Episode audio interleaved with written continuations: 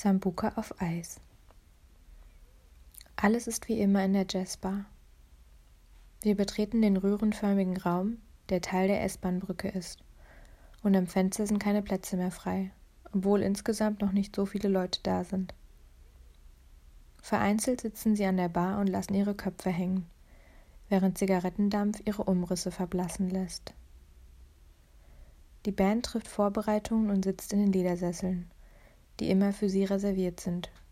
Die besten Plätze. Also setzen wir uns an die Seite der Bar mit gutem Blick auf die bescheidene Bühne.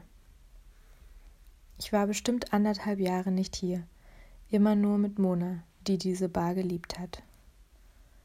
Unser erster Besuch in der Bar war gleichzeitig auch eine Art Startschuss für unsere intensive Freundschaft, die kurz, aber ereignisreich war.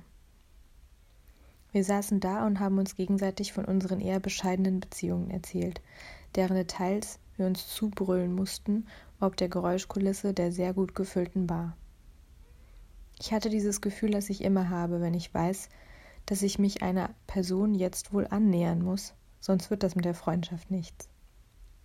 Und Alkohol ist dabei immer ein gern gesehener Begleiter.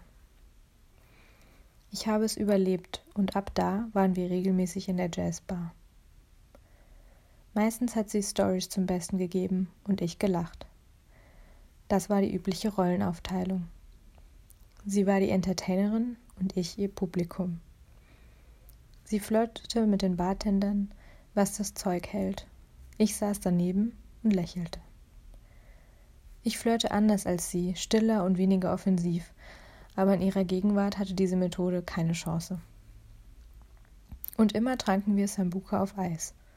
Sie überredete mich und es schmeckte mir, weil ich nicht wusste, dass Sambuka aus Anis gemacht wird. Ich hasse Anis.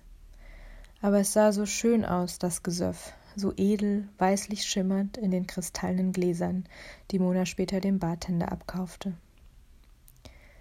Ich zeigte ihr den Abschaum, der sich auf Tinder rumtreibt. Sie erzählte mir vom Kellnern.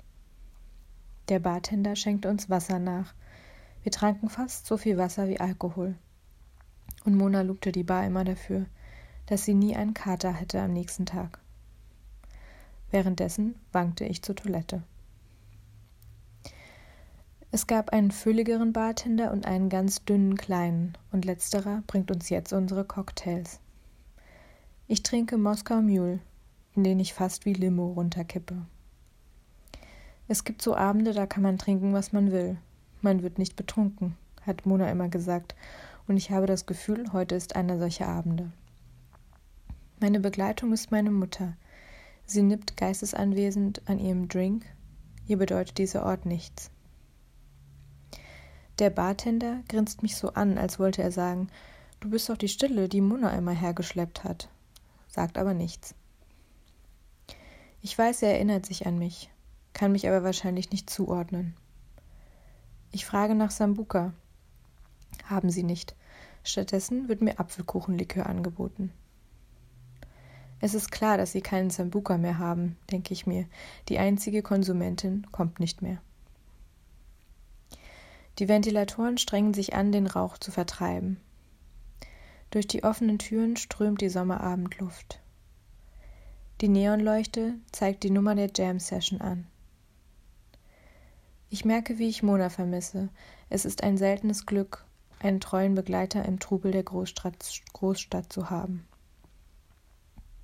Meine Mutter fragt den Bartender, ob sie die Pappuntersetzer mitnehmen darf. Mona hätte sie einfach eingefordert und vermutlich noch verlangt, dass sie sich den schönsten aussuchen darf. Aber so ist das Leben in der Großstadt. Die Menschen, die du triffst, können jeden Moment wieder weg sein. Meine Mutter nicht. Zum Glück.